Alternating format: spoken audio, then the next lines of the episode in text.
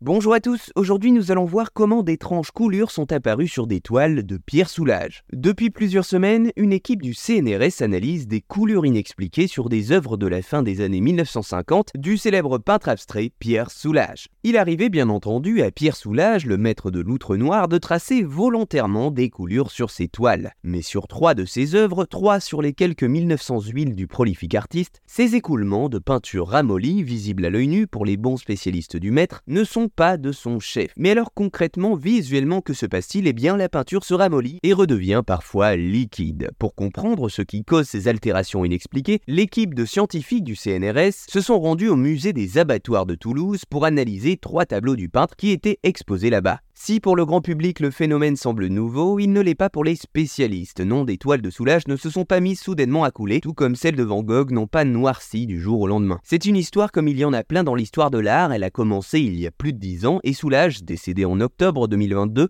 était parfaitement au courant, explique Benoît Descron, le directeur du musée consacré au maître à Rodez.